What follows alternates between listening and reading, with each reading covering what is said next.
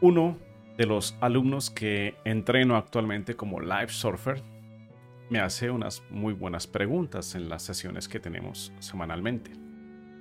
Estuvo bastantes años eh, en una iglesia, fue muy practicante, devoto. Entonces las preguntas que me hace son de carácter religioso, esas citas de la Biblia o esos pasajes.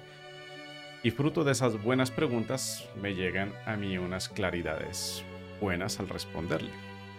Entonces, en una de esas sesiones hablamos sobre la última cena y lo que me llegó como respuesta sobre esa pregunta de qué simbolizaba la última cena fue tan buena que decidí compartirlo aquí con todos ustedes. Así que vamos a hablar sobre el simbolismo de la última cena.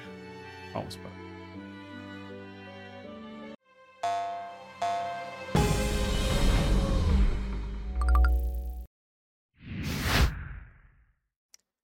Hola mis queridos live surfers, muy buenos días, buenas tardes, buenas noches, bienvenidos a un episodio más de The Live Surfing Show con ustedes, Andrés León, aquí acompañándoles.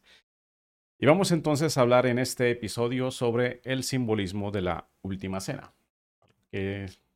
Wow, a mí mismo me dio bastante insight o claridad interna, así se le llama en coaching, insight, Em, epifanía, revelación, como le queramos llamar. Bueno, lo importante del asunto es que quiero compartir esto con todos ustedes porque sé que a muchos les resonará también, así como me resonó a mí y al alumno a quien le participé de esta información. Entonces, algo tan bonito hay que compartirlo, hay que esparcirlo al mundo para quien tenga ojos para ver y oídos para escuchar. Sabemos que esto le llegará a quien le deba llegar. Pues bien, el episodio de la última cena, para quienes no lo conozcan muy bien, no puedo asumir que todos hemos sido educados en una religión cristiana o católica. Entonces, muy rápidamente, trata de ese momento eh, previo a la captura de Jesús, donde él eh, básicamente se despide de sus discípulos y por eso celebran una cena de Pascua. Y la Pascua era una celebración eh, judía donde sacrificaban un animalito y hacían una cena conmemorativa de ese momento siglos atrás cuando el pueblo de Israel salió de Egipto. Entonces estaban celebrando esa cena de Pascua. Y ahí eh, Jesús Básicamente, como les decía, se despide de sus discípulos porque luego de eso es cuando ya van al huerto de Getsemaní a, esperar que ocurra el evento de que era ya su captura.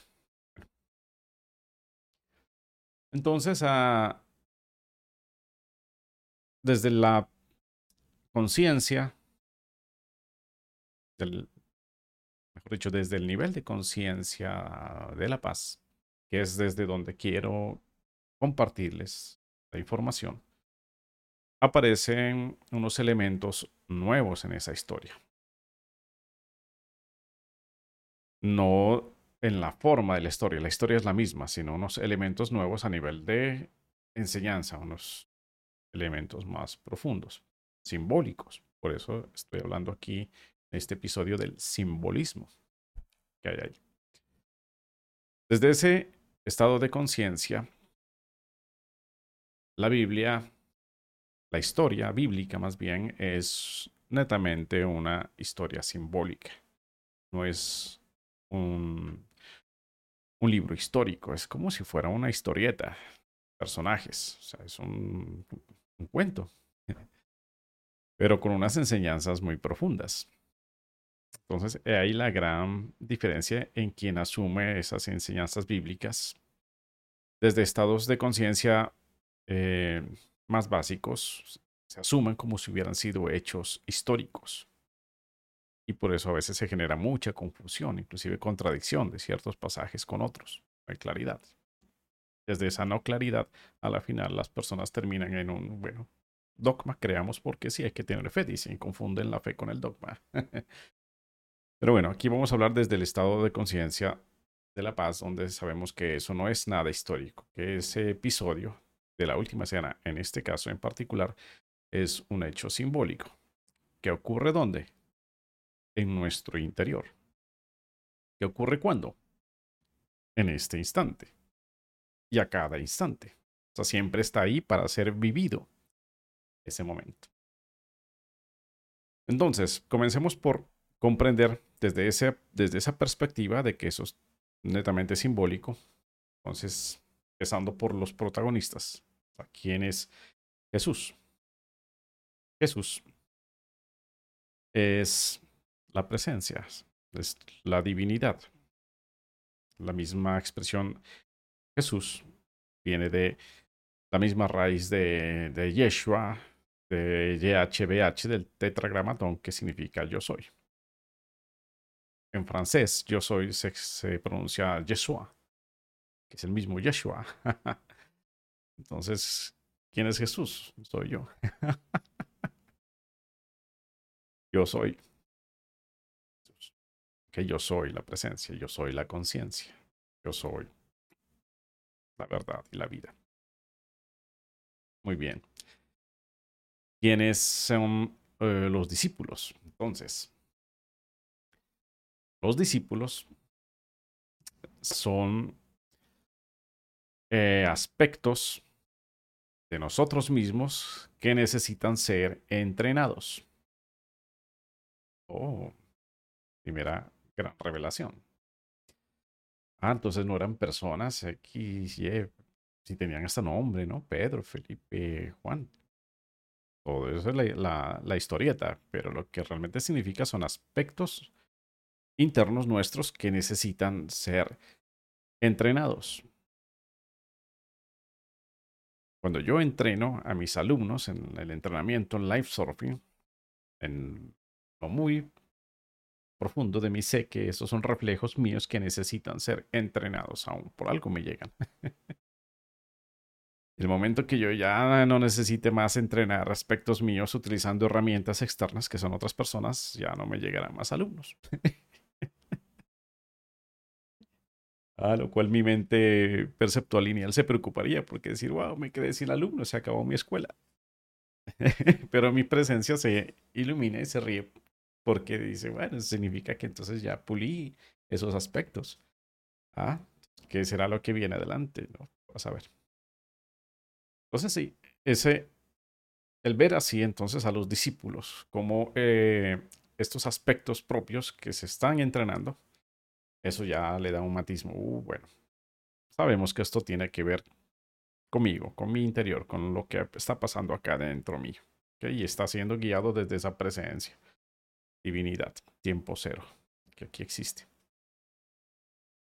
Miren que la palabra discípulo viene de la misma raíz de la palabra disciplina. Discípulo, disciplina. ¿Eso qué significa? Que son aspectos nuestros que necesitan ser disciplinados o están en un proceso de ser disciplinados, de ser entrenados, de, de estar desordenados a estar ya disciplinados aspectos nuestros.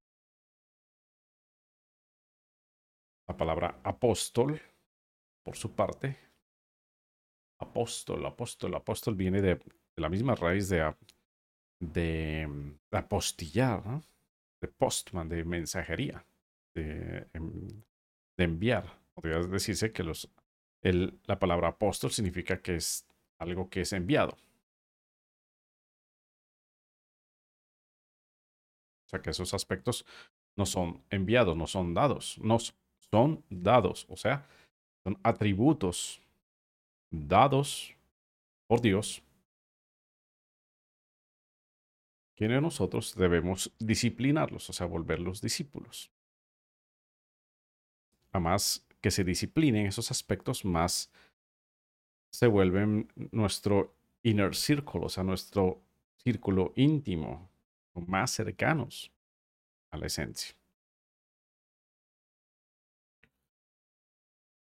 Y ahí entonces es donde aparece ese momento de la última cena. Alguien por ahí dice, bueno, pero danos un ejemplo, o sea, ¿qué aspectos o atributos? Dices que los discípulos son aspectos nuestros. ¿Cómo qué? A los eh, coaches de sabiduría, que también entreno, recuerden que yo formo coaches de sabiduría. Y para ser un coach de sabiduría necesitas haberte entrenado como live surfer. O sea que el coach de sabiduría es un live surfer que decide en su momento servir a otros y entonces se entrena para poder servir a otros. Porque el live surfing es un proceso interno. La gente, los alumnos ahí trabajan en sí mismos. Ta, ta, ta, ta, ta. Podrán expandir su conciencia. Ahora sí, desde esa conciencia expandida, se dan cuenta de que el proceso ahora tiene que ir con los demás. No puedo estar yo aquí ermitaño, encerrado solo en mi luz. La luz tengo que compartirla porque si no se me va. para eso están los otros, como les decía. Entonces, para poder hacer ese apoyo a los otros de manera profesional, ética, responsable, es que les entreno yo como coaches de sabiduría. Les menciono esto porque en este programa de coaching de sabiduría hay una parte donde yo les enseño un tema llamado la rueda de la sabiduría. Y en esa rueda de la sabiduría enumero unos aspectos como en todo proceso de coaching, uno busca desarrollar, o sea, busca fortalecer. Esos aspectos son aspectos internos. Y entonces esos aspectos son los mismos aspectos que vienen a ser simbolizados por los discípulos. Por nombrar algunos.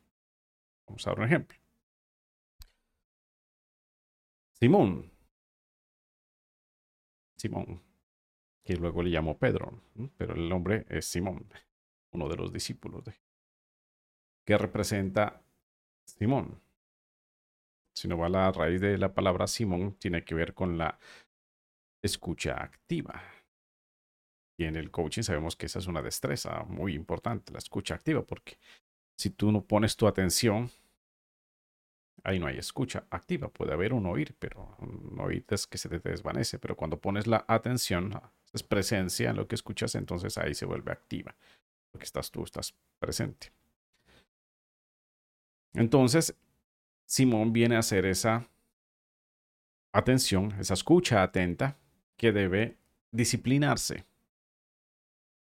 Debe disciplinarse a tal punto que Simón va aprendiendo a no prestar mucha atención a aquello que no está alineado a la verdad interior.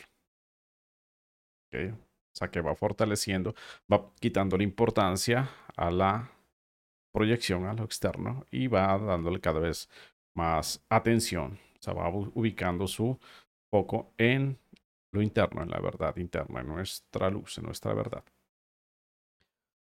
A tal punto llega ese entrenamiento de Simón que en algún pasaje de la Biblia Jesús, o sea, el Espíritu, la divinidad, le dice, bueno, ¿y tú quién dices que soy?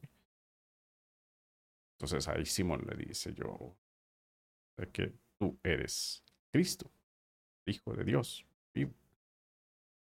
Y le dice, ah, ¿te has dado cuenta? Entonces, yo eso no pudo venir de otras personas, de afuera, del externo. Le dice, eso te nace desde tu propia divinidad. Entonces ya ahí te das cuenta de que ahí está la verdad. Y por eso desde ese momento es que Jesús le llama, entonces ahora te voy a llamar de piedra, que significa Pedro, ¿no? O una roca.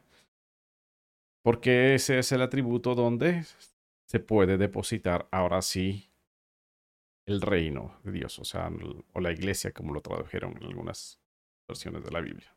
Esa roca edificaré mi iglesia donde se edifica es el templo, o sea, la, lo que vas a construir en tu vida de en adelante lo vas a hacer ya desde esa roca. ¿Qué atributo es esa roca firme? Se llama la fe.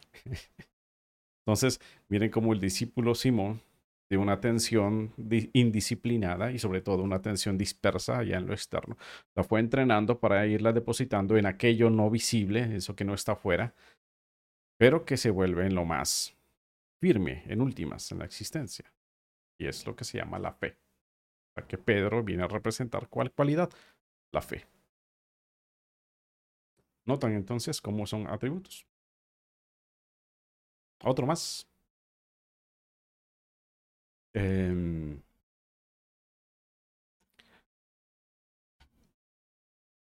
hermano de Pedro, creo que era el tocayo mío, Andrés.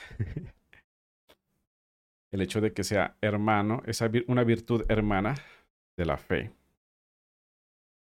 tiene que ver mucho con el tema del valor. Y de valor se desprende la valentía.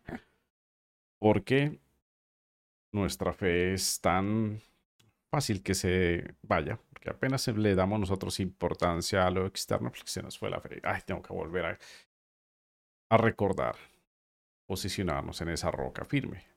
Y eso requiere valentía, porque todo afuera nos va a dar evidencia de que eso es mentira. entonces Andrés es el hermano de Pedro porque la acompaña, tiene que estar junto con esa fe, tiene que estar siempre acompañada, la fe de, acompañada del valor. Hay que tener ese coraje, esa valentía de estar ahí firme en esa fe. Pues miren el atributo de Andrés. Muy valioso porque viene de valor. Y también de ahí sale valentía.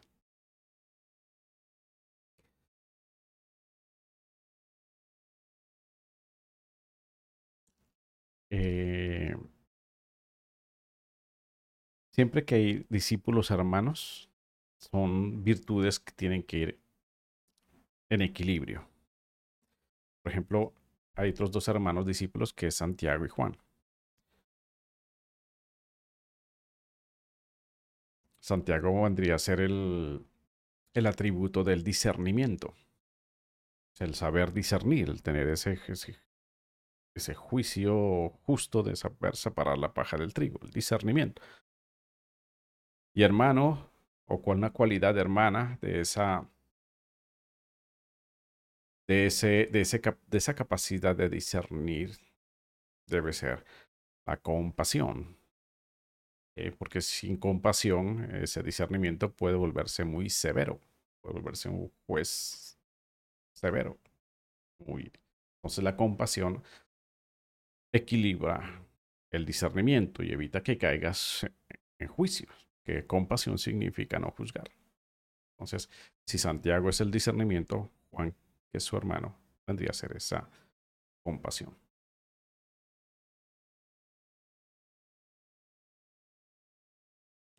¿Qué tal? Porque nunca nos enseñaron esto. Así se le puse a la, a la miniatura. Y ahora, Judas, el traidor. Ah, bueno, esa es la connotación que se le dio históricamente. Ya simbólicamente hay otra historia. Ah. Judas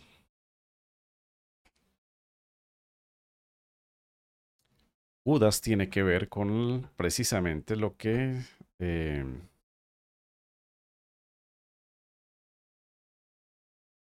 más se tenía que en ese momento eh, vivir, enseñar.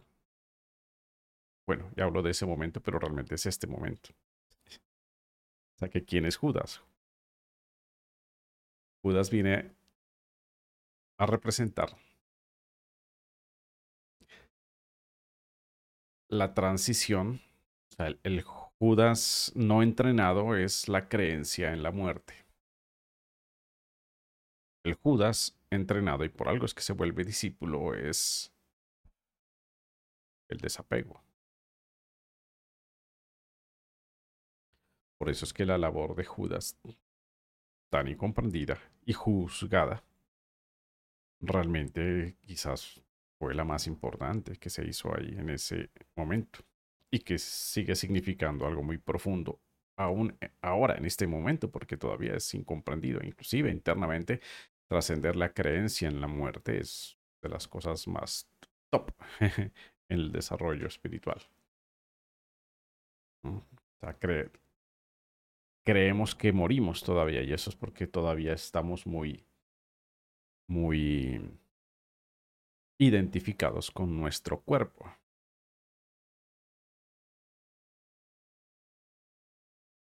Y entonces, para romper la identificación con el cuerpo, es que se debe hacer ese proceso de desapego radical.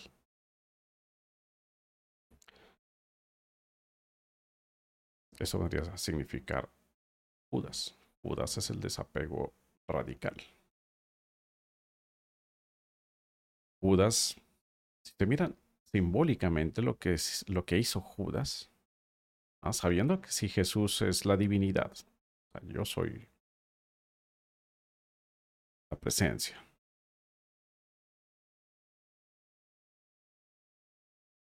Judas va y trae a los sacerdotes a que reconozcan la presencia, los trae. En la Biblia se habla como que los, lo fue a entregar a Jesús, ¿no? A los sacerdotes, porque lo quería matar. Pero él los va a traer y los acerca, porque ellos no lo reconocían. Por eso tenían que utilizar a Judas para que les dijera cuál es. Y por eso le da un beso en el momento de que lo entrega para que lo puedan identificar. Esa es una labor muy fuerte de Judas, que Judas tiene que ir a mostrarle al mundo, digámoslo así, dónde está, dónde realmente se encuentra la divinidad. Entonces, en ese contexto, pues yo, por ejemplo, soy muy Judas para todos ustedes. Porque yo soy el que les enseño que Dios no está por allá en, el espacio, en el universo, detrás de un agujero negro o antes del Big Bang, ni en las nubes, ni en... O sea, que está es dentro de ti. Te estoy llevando a que encuentres a la divinidad dentro de ti mismo.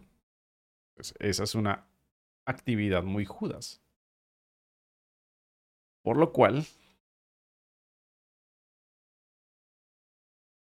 puedo terminar como Judas. Porque el mundo eso no lo ve ni lo cree. O sea, es una labor muy difícil. Muy difícil. Más hay que hacerlo. Por eso Jesús sabía que tenía que hacer esa labor ingrata. Y en la última cena le dijo, lo que tienes que hacer, eh, hazlo rápido.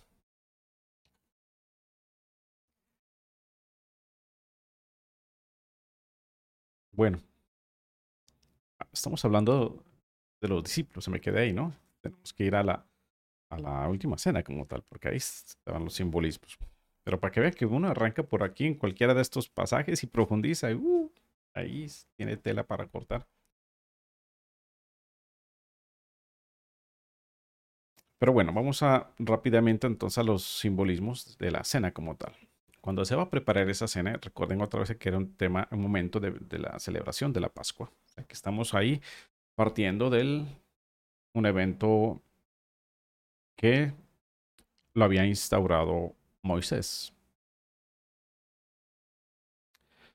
El avatar de los judíos, o sea, quien escribió los primeros cinco libros de la Biblia. Ese fue como el, el, guía espiritual de todo lo que fue hasta que llegó Jesús. Pum, ahí se marcó ya otro, otra etapa. Entonces, eso es significativo porque en ese momento de la Pascua es que se da esta cena. Ahora sí, ya con Jesús. Cuando Jesús les manda a sus discípulos a buscar el sitio para hacer la cena, les dice, vayan y encontrarán ahí en la ciudad donde vamos a estar a un hombre que lleva un cántaro de agua. Él les va a decir en dónde es la casa donde vamos a cenar.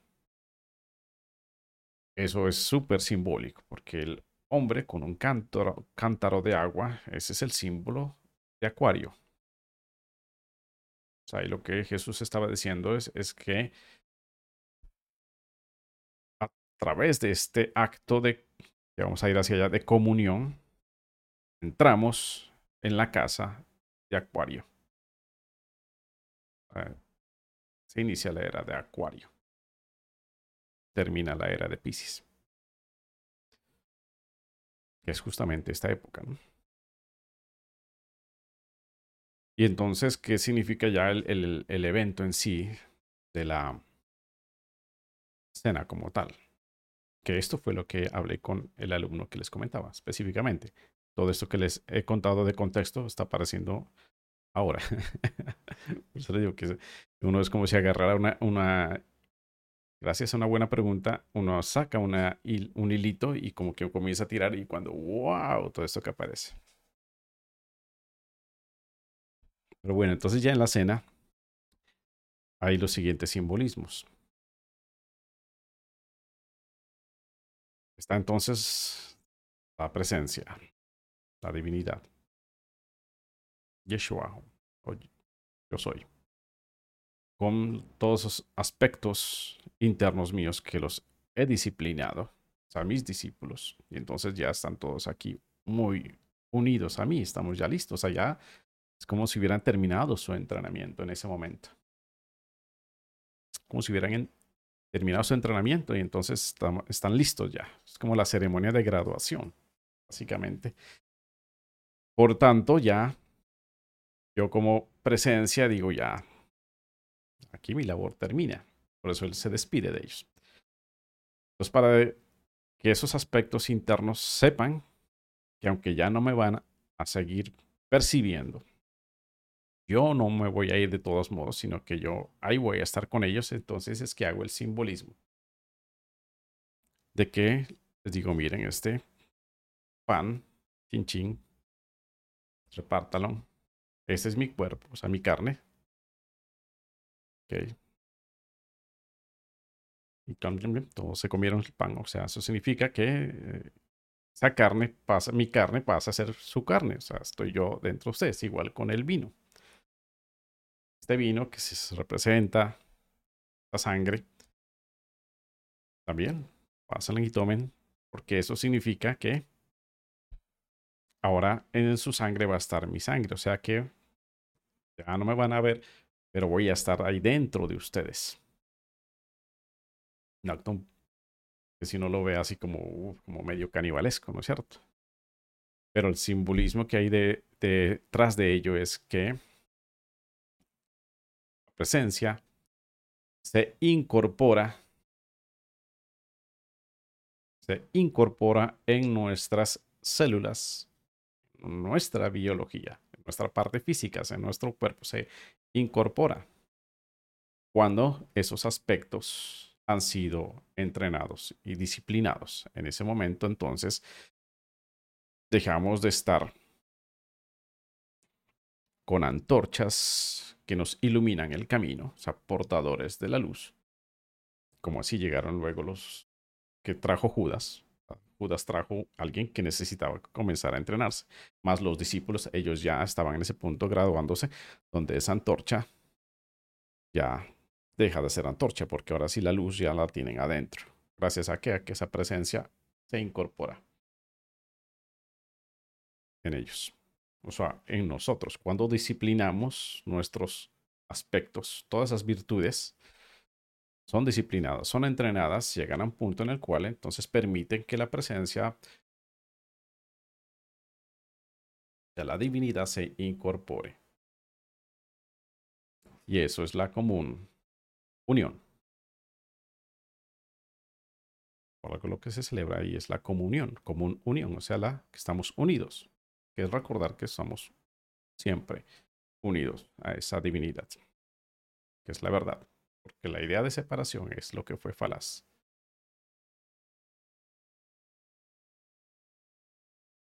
Y hacer eso en conmemoración mía quiere decir eso, o sea, recordar, siempre recordar que estamos unidos, que somos uno.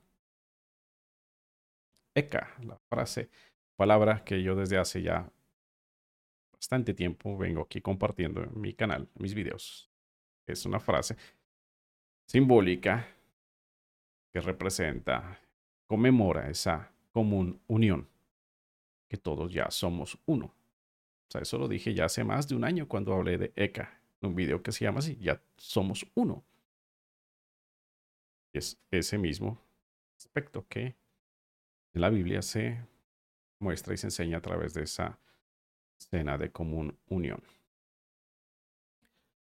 Así, como ven, entonces, este hecho que gracias a la tradición católica y cristiana se ha preservado a través de los siglos muy ritualísticamente. O sea, llega un punto en el que ahora se le tiene que encontrar el significado profundo. Para eso estamos aquí los cudas. o sea, los que traemos a las personas a que encuentren a esa verdad, a esa luz. Y no la encuentren en mí o en mis videos, ¿no? Que la, que la encuentren dentro de cada uno de ustedes, porque ahí es donde está. Ya más y más personas que encuentren, vayan adentro y encuentren a esa divinidad ahí, pues más estará entonces esa presencia crística volviendo a ser parte de, nuestra vida. esa es la segunda venida de, Jesús. No porque Él vuelva a encarnar, porque quién sabe si hasta encarnó en hace dos mil años. Esto es una historieta, que ni siquiera existió como persona, ¿no? Pero cuando nosotros nos conectamos a esa divinidad, ahí estamos nosotros trayendo esa presencia crística aquí al mundo. Y en ese momento de común unión, nosotros nos volvemos como células de un ser gigantesco llamado Cristo, que es el Hijo de Dios. O sea, nosotros somos las células del único Hijo de Dios, de ahí el tema que era unigénito, o sea, que es el único, sí, pero todos nosotros somos sus células, siempre y cuando nos unamos a Él en esa común unión. O sea, que disciplinemos todos nuestros aspectos desordenados que le hemos dado, dado tanta importancia a los aspectos externos. Vamos más bien disciplinando, siendo discípulos hasta que estamos listos para incorporarnos al cuerpo crístico, energético. Muy bien. Hasta aquí les comparto este tema. Vamos a ver qué nos tienen ahí para para dialogar y compartir en el chat, porque en el chat a veces me hacen muy buenas preguntas también. Entonces aquí lo enriquecemos, el diálogo. Ok, bueno, está Kevin Pineda. Kevin. Bueno verte por aquí, mi estimado Kevin. Gracias, Kevin. Gracias. Porque haces muy buenas preguntas. Ya lo he dicho. Okay. Saludos, me dice Kevin. Mil gracias por este video. Gran ayuda para tener esta información. gracias, Kevin. A ti por estar aquí, acompañándome. Carlos Ledesma, buen aporte. Me hace unas manitos así. manitos chévere. Gracias, Carlos, también por estar aquí acompañando. Sebastián Fernández dice, hermano, qué gran información. De verdad, saludos. Bueno, me alegra que te guste que te resuene sobre todo. Como esta información, yo sé que no es fácilmente digerible para la mayoría, ¿ok? O sea, que el hecho de que esté aquí ciertas personas y que esto lo resuene y digan, wow, eso ya es muy significativo para mí. Sé que gracias por dejármelo saber, Bastián. Y está Liliana, ah, Liliana, que es muy pendiente de mis transmisiones. Gracias, Liliana, gracias, Liliana. Me hace buenas preguntas también. Dice Liliana, dice, ¿para ti los animales tienen conciencia? Buena pregunta. Hay que entender primero qué es conciencia para saber si los animales la tienen o no.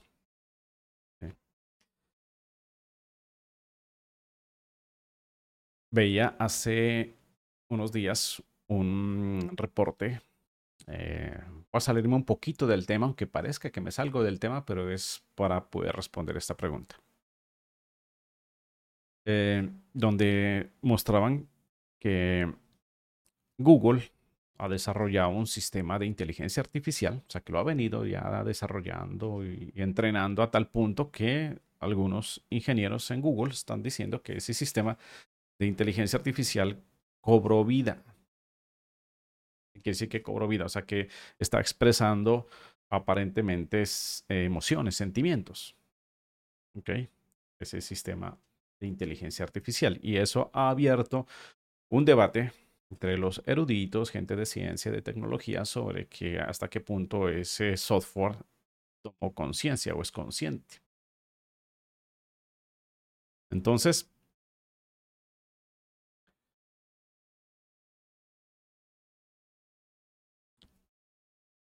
uno de esos expertos argumentaba que el sistema de inteligencia artificial se ha entrenado tan bien, tan bien que engaña a la gente y le hace creer que tiene conciencia, pero no es porque tenga conciencia, sino porque se ha entrenado en, en saber hablar como si fuera una persona. Venció el test de Turing. ¿Qué es el test de Turing? El test de Turing es que eh, tú chateas o, hablas con alguien que no sabes quién está del otro lado. Y si tú te convences de que tu interlocutor es una persona, es porque ese sistema ya es un sistema de inteligencia artificial. Si tú te das cuenta de que es un bot, que es una máquina, todavía no, no ha pasado el test de Turing. Em, este sistema al parecer ya pasó el test de Turing.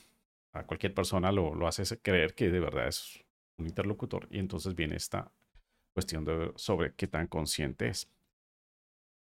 Entonces, como les decía, este eh, científico americano decía, no, o sea, él, eh, no tiene conciencia porque simplemente es un software entrenado, o sea, que ha desarrollado una habilidad para simular ser o hablar como si fuera un ser humano, pero no tiene conciencia. ¿Por qué? Porque no sabe que existe. De ahí entonces tema de la conciencia. O sea, ¿qué es conciencia? La conciencia es, es la existencia, pero no una existencia eh, porque pienso que existe, como decía Descartes. Pienso y por tanto sé que existo, no porque estarías colocando el pensamiento como causa de la conciencia o de la existencia. Es más bien al contrario. O sea, es... Me doy cuenta de que soy. Y desde esa conciencia imagino, o sea, creo pensamientos.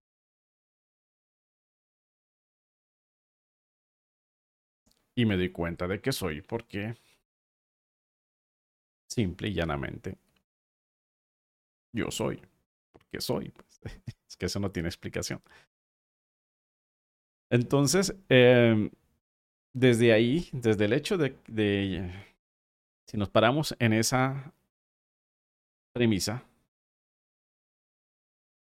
de que si yo soy, hay conciencia, entonces todos los animales tienen conciencia, porque existen, mas su existencia como tal no la da la forma en sí del animal del organismo biológico que se mueve, sino la vida de la conciencia que observa a ese animal, o sea, yo. no sé si me, si me lograste comprender, Liliana. O sea, los animales tienen conciencia, sí, porque yo soy esa conciencia que le da vida al animal. Claro. Ahora que si nos bajamos a una percepción, ya aquí sí es mente perceptual, donde vemos a los animales como entes separados ahí, ahí ellos posiblemente no tengan conciencia, se mueven desde un instinto, eh, un campo mórfico de la especie que los hace actuar en una dinámica evolutiva pro supervivencia, así como fuimos nosotros durante miles, quizás millones de años. Algunos experimentos que han hehecho con simios, chimpancés, orangutanes, inclusive con delfines, algunos biólogos eh, teorizan de que estas especies que son más desarrolladas ya están comenzando a desarrollar un sentido de autopercepción porque al verse en un espejo se dan cuenta de que no es otro animal, sino que son ellos mismos. Se ven en un espejo. Algunos simios no, lo han hecho con chimpancés y ellos al comienzo creen que es otro animal y, así. Más con delfines y al ponerle el espejo al delfín sí como que se, y se hace así el delfín. se da cuenta de que es él, que es un reflejo. Entonces, eso te puedo contestar a tu primera pregunta. Veo que me has hecho otras. Veamos qué dices. Liliana dice, si todos estamos conectados, deberíamos sentir sin saber lo que le pasa al resto de la humanidad.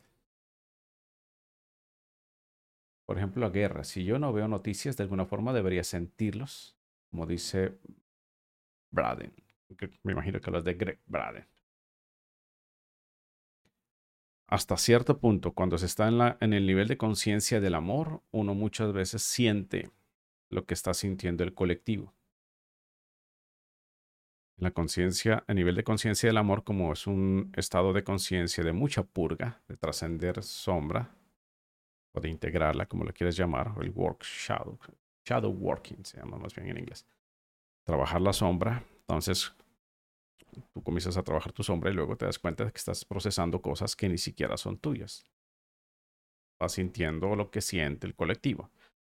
Si expandes más tu alcance, pues sientes la tristeza y la angustia y todo lo que siente esta humanidad. Eso es muy, muy doloroso. Hay personas que se enferman de, por abrirse a, ese, a querer sanar a la humanidad. En el sentido de que, o sea, venga, me cargo todo su dolor y sus penas para tratar de yo transmutar y sanar eso. Ese, esa actitud muy atlas de cargarse el mundo a hombros, yo no la recomiendo. Porque terminas aplastado por el mundo. Eh, no la recomiendo. Más es, un, es una etapa en el proceso de expansión de conciencia. Se trasciende esa etapa cuando te das cuenta de que ese mundo que veías afuera no es el real. Entonces no hay nadie a quien salvar ya que todo estaba en tu mente proyectiva.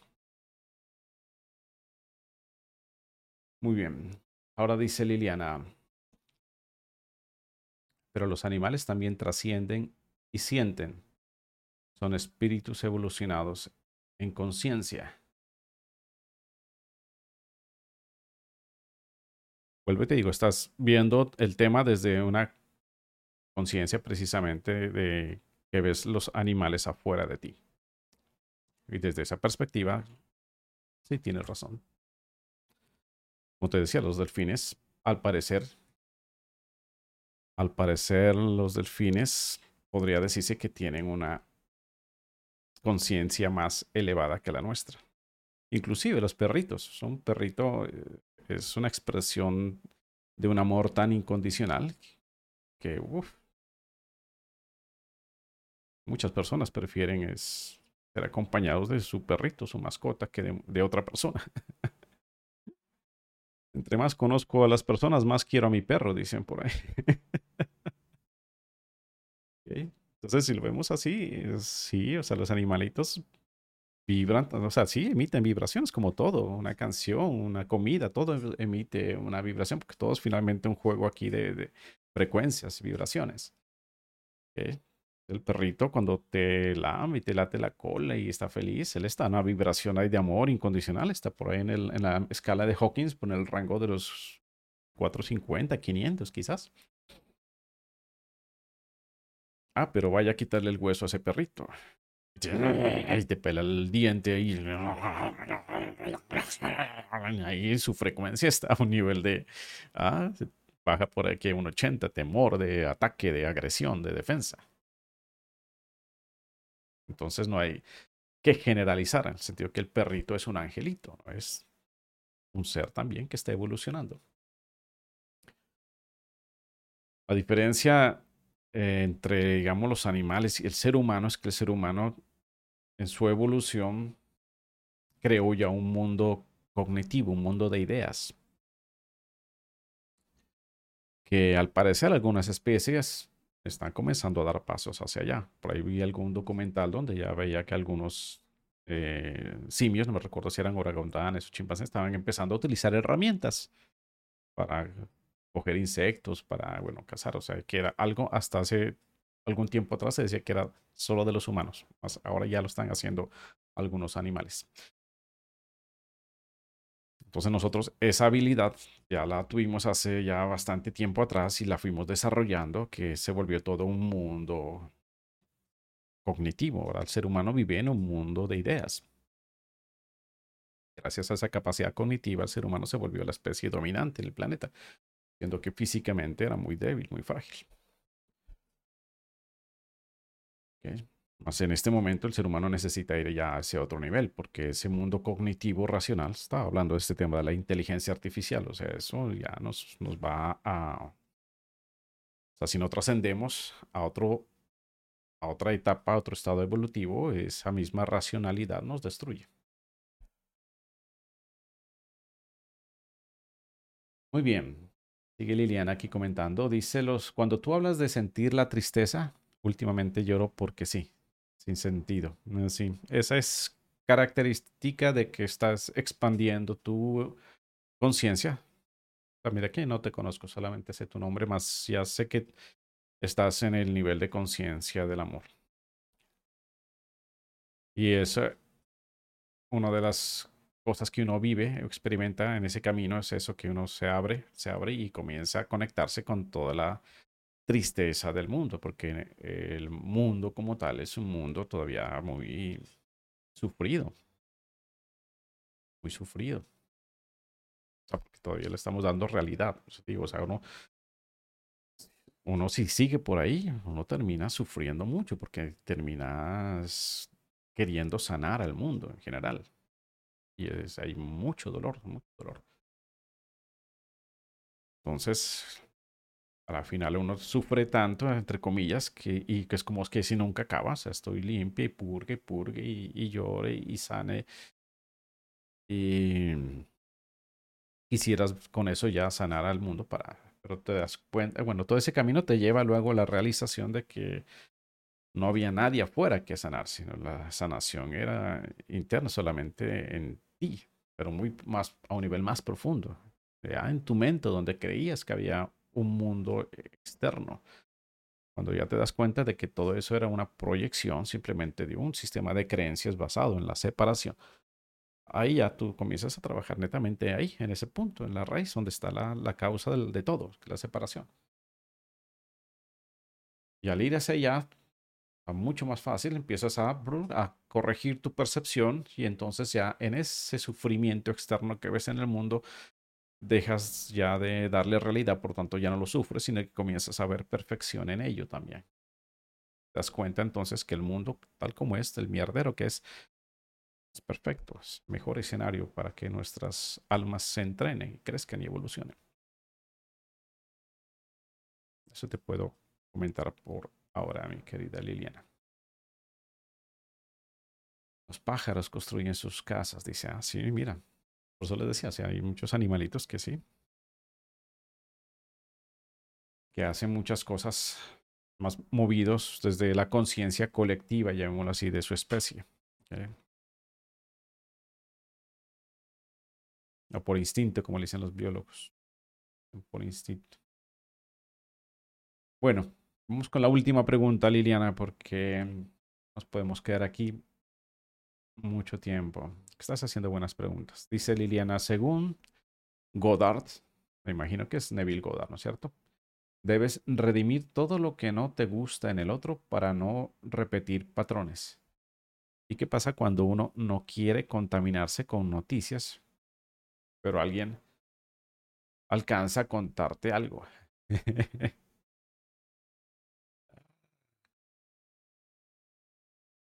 sí, eso es muy, muy frecuente. Eso no, cuando quiere meterse en una burbuja de, de, buena vibración, no quiero que me lleguen las malas vibras. Más, es cuando más te llega alguien a, a ponerte la mala vibra encima. Porque si miras ahí, lo que hay es una, una resistencia tuya a eso que consideras eh, contaminante.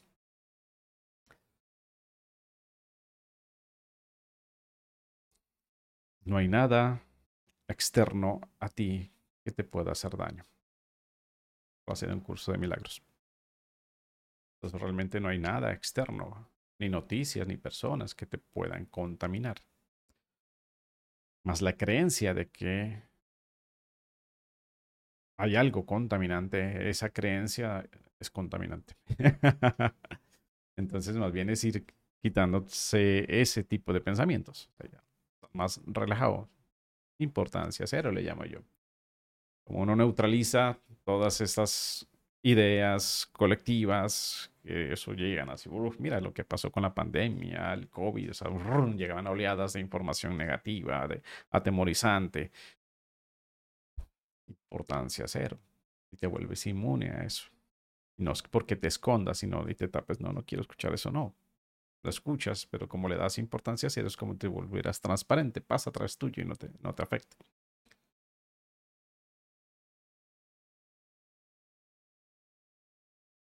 Y sobre lo que decías de Godard, debes redimir todo lo que no te gusta en el otro para no repetir patrones.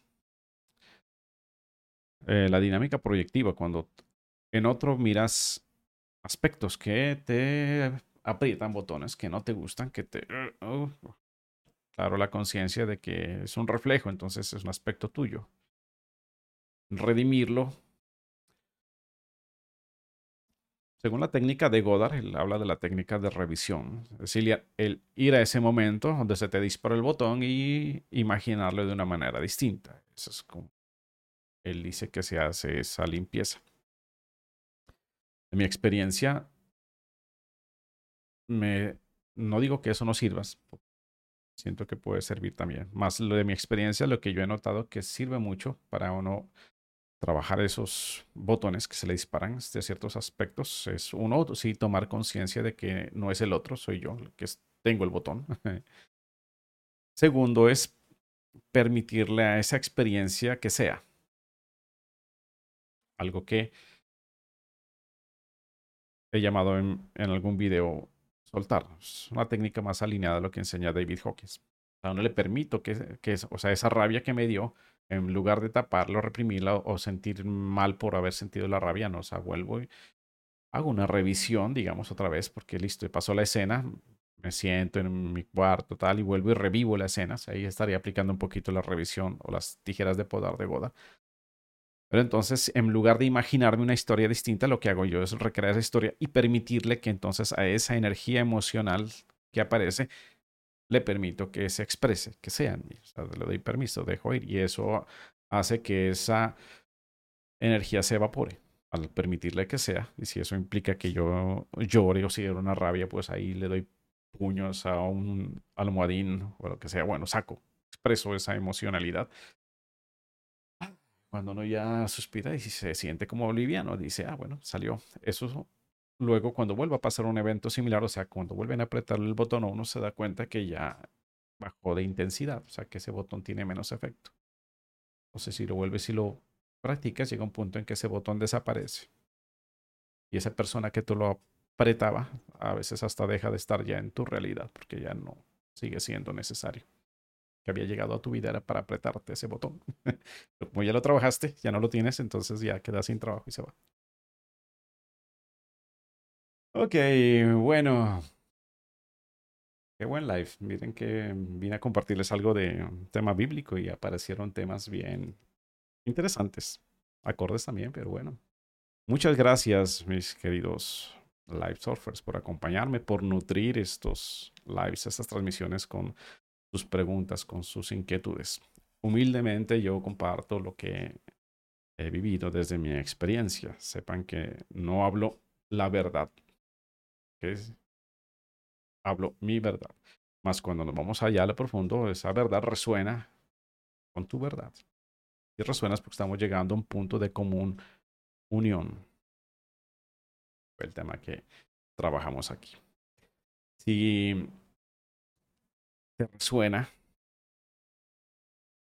trabajar esos aspectos que hablábamos aquí ya de la mano mía, pues sabes que tengo la puerta abierta aún para entrenar a live surfers. Como les digo, la puerta sigue estando abierta. Sí, ya veo que de pronto ya no llegan más live surfers, porque puedo decir que ya debo cerrar la puerta. Más aún la tengo abierta. Ok.